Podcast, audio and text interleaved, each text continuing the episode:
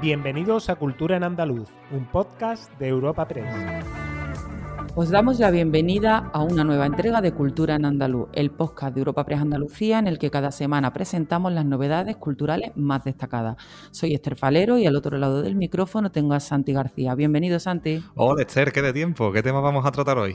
En nuestro podcast de esta semana hablaremos de las propuestas culturales que Andalucía presenta en la Feria Internacional de Turismo FITUR 2022, que se celebra en Madrid, para continuar con patrimonio, ya que la Junta ha reiniciado los trabajos arqueológicos en el yacimiento Cabo de Trafalgar de Caños de Meca en Barbate, mientras que en Linares Jaén se ha hallado la base de una columna que podría ser de origen romano hablaremos de la exposición del legado de Pablo García Baena, que recorrerá todas las bibliotecas provinciales andaluzas, de la concesión Antonio Bandera del premio Carmen de Honor de la Academia de Cine de Andalucía y del inicio del rodaje de la nueva película de Juan Antonio Bayona en Sierra Nevada.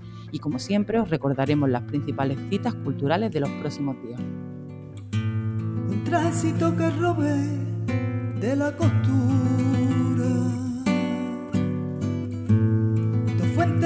Y después de haber escuchado un poquito de Marina Heredia, empezamos el repaso informativo. La Feria Internacional de Turismo FITUR 2022 se desarrolla estos días en Madrid y a ella Andalucía ha acudido con el objetivo de consolidar el liderazgo en el sector, exhibir la excelencia de sus destinos y apelar a la alegría como una de las mayores virtudes de la región. En este marco, la residencia de estudiantes Federico García Lorca de la capital española acogía la presentación de los actos conmemorativos por el centenario del concurso de Cante Junto de Granada, del que fueron artífices en su inicio el músico Manuel de Falla y el poeta granadino.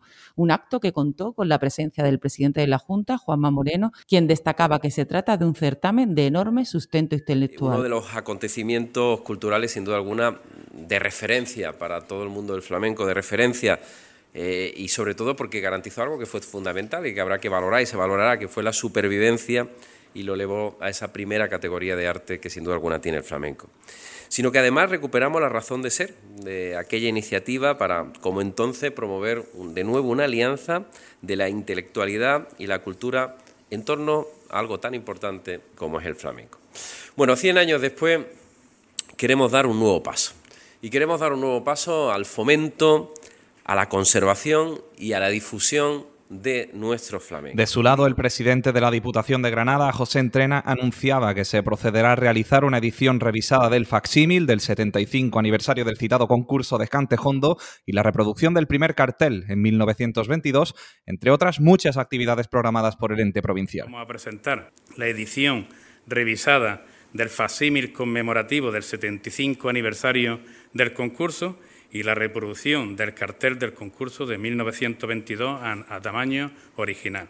También en colaboración con el Archivo Manuel de Falla estamos organizando la exposición Itinerancias de Lojondo que inauguraremos en abril en el Palacio de Conde de Gavia y llevaremos después a algunos de los municipios de nuestra provincia. Además, también en Fitur, la Costa del Sol presentaba su aspiración a ser el primer destino gamer de Europa. La Alhambra exhibía su potencial internacional a nivel turístico y cultural. La capital onubense presentaba el sexto Festival Flamenco Ciudad de Huelva, que crece en días y en contenido. El alcalde de Sevilla, Antonio Muñoz, mostraba la estrategia turística Sevilla como ciudad del deporte, la cultura y la innovación y la Consejería de Cultura y Patrimonio Histórico de la Junta relanzaba el turismo patrimonial con el proyecto Herederos de una gran historia. Ya este viernes el Ayuntamiento de Baza en Granada estará en Fitur para presentar su promoción turística que tendrá como eje central la celebración del 50 aniversario del descubrimiento de la Dama, con la intención de posicionar la ciudad como un referente en la cultura íbera. Mari Carmen González, concejal de turismo del Ayuntamiento de Baza. Pues este año desde Baza hemos decidido mostrar en Fitur todo lo que supone para nuestra ciudad la celebración del 50 aniversario del descubrimiento de la Dama de Baza. Todo con la intención de, dar a conocer lo que nuestra ciudad tiene por ofrecer al visitante. El lema elegido pues, es el mismo que, se eligió para la celebración del 50 aniversario y es Tres, milenios, dos culturas, una dama. Como veis, es una frase que concentra siglos de historia.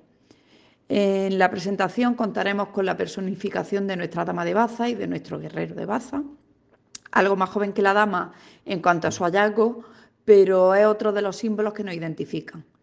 Además, también contaremos con dos personajes iberos más que acompañarán el vídeo que proyectaremos en esa presentación, el cual refleja la extensa programación de todo un año, actividades culturales, de gastronomía, recreaciones históricas, pasacalles, arqueoastronomía, experiencias ibrovinícolas, todas diseñadas para todo tipo de público y en las que hemos contado con el trabajo y el apoyo de la Asociación Ibera por la Dama de Baza a los cuales estamos inmensamente agradecidos. La Junta reinicia los trabajos arqueológicos en el yacimiento Cabo de Trafalgar de Caños de Meca en Barbate. Liderados por el catedrático de Arqueología de la Universidad de Cádiz, Darío Bernal, estos han permitido documentar hallazgos patrimoniales excepcionales totalmente inéditos hasta la fecha. De hecho, estos últimos avances apuntan a que el yacimiento tiene mucha más entidad de lo que se pensó inicialmente.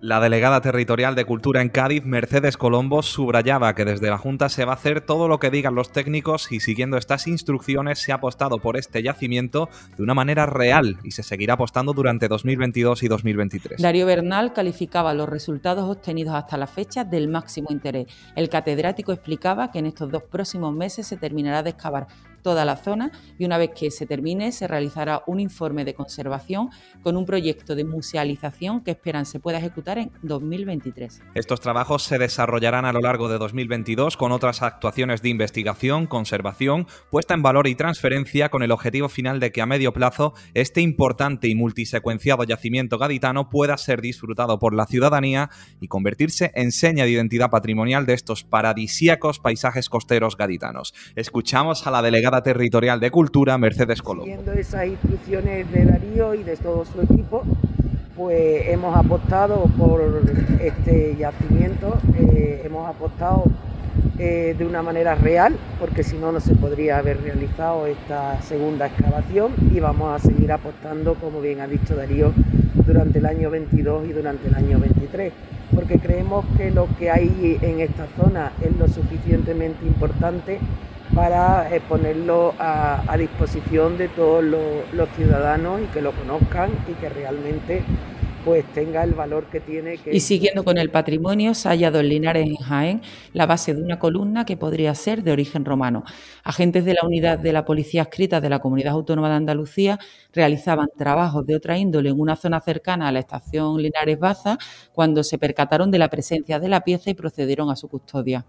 La pieza ha sido trasladada al Museo Arqueológico de Linares, cuyo equipo técnico procederá ahora a la catalogación e investigación de la base de columna para confirmar su origen romano, lo que se estima por las molduras de la pieza y por su aparición en una zona de influencia de Cástulo. Habla del hallazgo el delegado territorial de Fomento, Jesús Estrella. Un hallazgo que se ha hecho en un paraje cercano al, núcleo urbano de, de Linares y por tanto lo que han hecho ha sido recogerlo no, con, no sin dificultad porque es una pieza de mucho peso y lo han aportado en la mañana de hoy al Museo de Linares, donde va a proceder a emitir el correspondiente informe técnico de valoración, de situación, eh, para que se registre, se inventaríe y por tanto pase a formar parte de los fondos de... La exposición del, legado del poeta Pablo García Baena recorrerá todas las bibliotecas provinciales de Andalucía. Toda una vida, que es como se llama la muestra, acaba de inaugurarse en la Biblioteca Provincial de Sevilla Infante Elena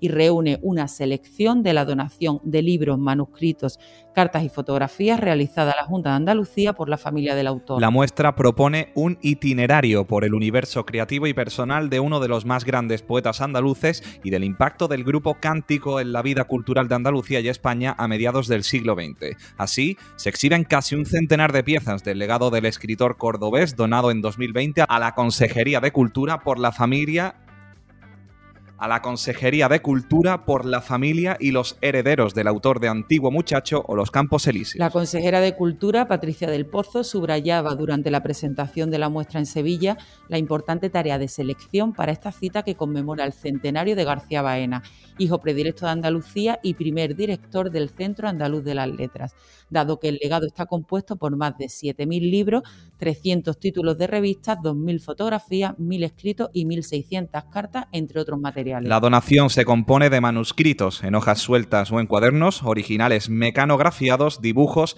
cartas, postales, fotografías, títulos y acreditaciones de premios, crónicas y noticias conservadas por el escritor, entre los que sobresalen 41 carpetas con los borradores o versiones definitivas de su obra poética completa, artículos y colaboraciones.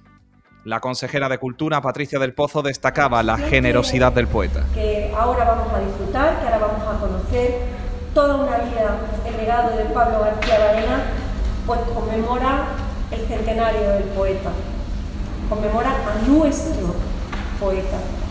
Una de las voces, sin duda, pues más sobresalientes de la lírica andaluza y española en el siglo XX que llevó durante años también el timón del Centro Andaluz de las Letras, dando lo mejor de sí mismo siempre y mostrando siempre su generosidad. Y de esa generosidad hay huellas, y ahora lo veremos, hay huellas sobradas en esta exposición y de la literatura al séptimo arte, ya que la Academia de Cine de Andalucía ha otorgado su premio Carmen de Honor al actor, director y productor Antonio Banderas en la primera edición de sus premios Carmen, que se celebrarán el 30 de enero en el Teatro Cervantes de Málaga Capital.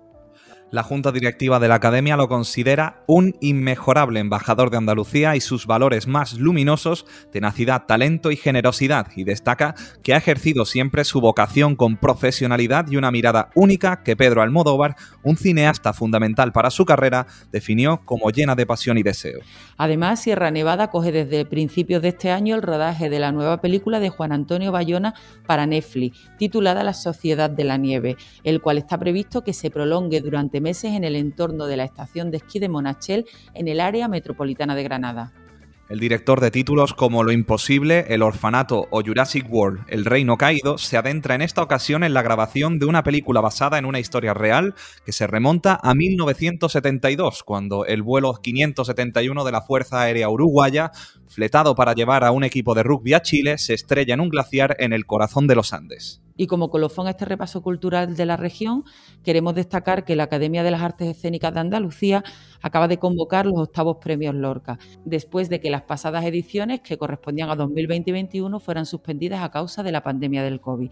El portavoz de la Academia, Javier Paisano, nos cuenta los requisitos de estos premios. Estamos muy contentos y retomamos con más fuerza, más ilusión y más decisión estos premios que tuvieron que suspenderse en las ediciones del año 2020 y 2021 a causa de la pandemia del COVID.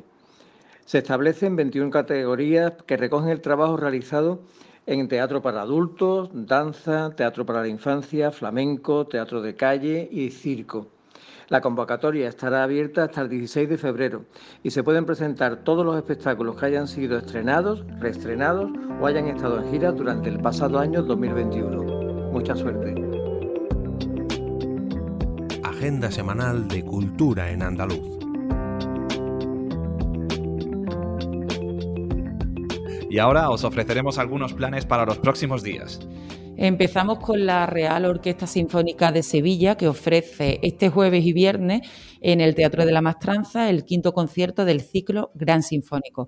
Se trata de un programa ecléctico de alta intensidad que está protagonizado en primer lugar por el maestro cordobés Rafael Cañete, cuya fantasía sonora número 3 será estrenada de forma absoluta por la Sinfónica. Junto a ellos se interpretarán obras también de Maurice Ravel, de Saint-Saëns y Otorino Respighi, bajo la batuta de Giuseppe Finzi. Además, el sevillano Teatro Lope de Vega vuelve a subir el telón tras las fiestas navideñas con el espectáculo Set of Sets, que subirá al escenario este viernes 21 para explorar la noción del tiempo como concepto a través de la repetición y el ritmo en el movimiento. Le sigue también el sábado el montaje teatral Man Up, una comedia ácida y divertida centrada en desenmascarar el relato tradicional de la masculinidad y su referente. Ambos trabajos llegan avalados por varias candidaturas a los premios más, así que parece que van a ser muy, muy interesantes. Tras el éxito cosechado en Madrid durante dos temporadas, el musical El Médico, basado en el bestseller de Noah Gordon, aterriza en el Gran Teatro de Córdoba desde este mismo jueves y hasta el 23 de enero. Y la Facultad de Bellas Artes de la Universidad de Málaga exhibe Un huir sin término, la primera exposición individual de Natalia Cardoso, artista malagueña quien realiza una investigación site-specific. Mediante una sofisticada concepción del collage y del ensamblaje, Cardoso asume un indudable nivel de riesgo al conjugar elementos ajenos a la obra acabada es decir, sus obras, sus rudimentos, para dotarlas de sentido en un nuevo ámbito. ¿Y tú, Santi, qué otras citas nos propones para estos días?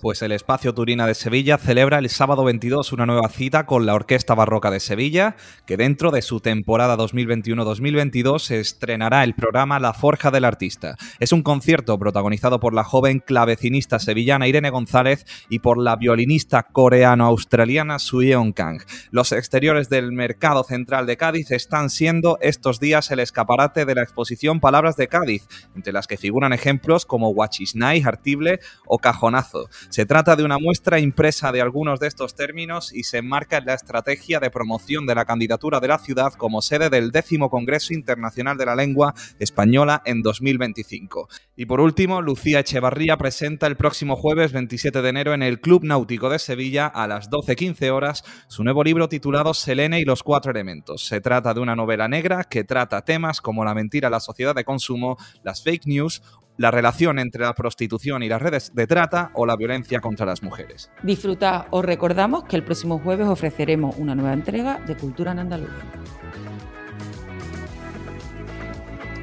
Despedimos esta entrega de Cultura en Andaluz invitando a todos nuestros oyentes a descubrir el resto de episodios de este podcast, así como todo el catálogo de programas de nuestra red a través de europapress.es barra podcast. Recuerda que además todos ellos están disponibles en las principales plataformas de podcasting.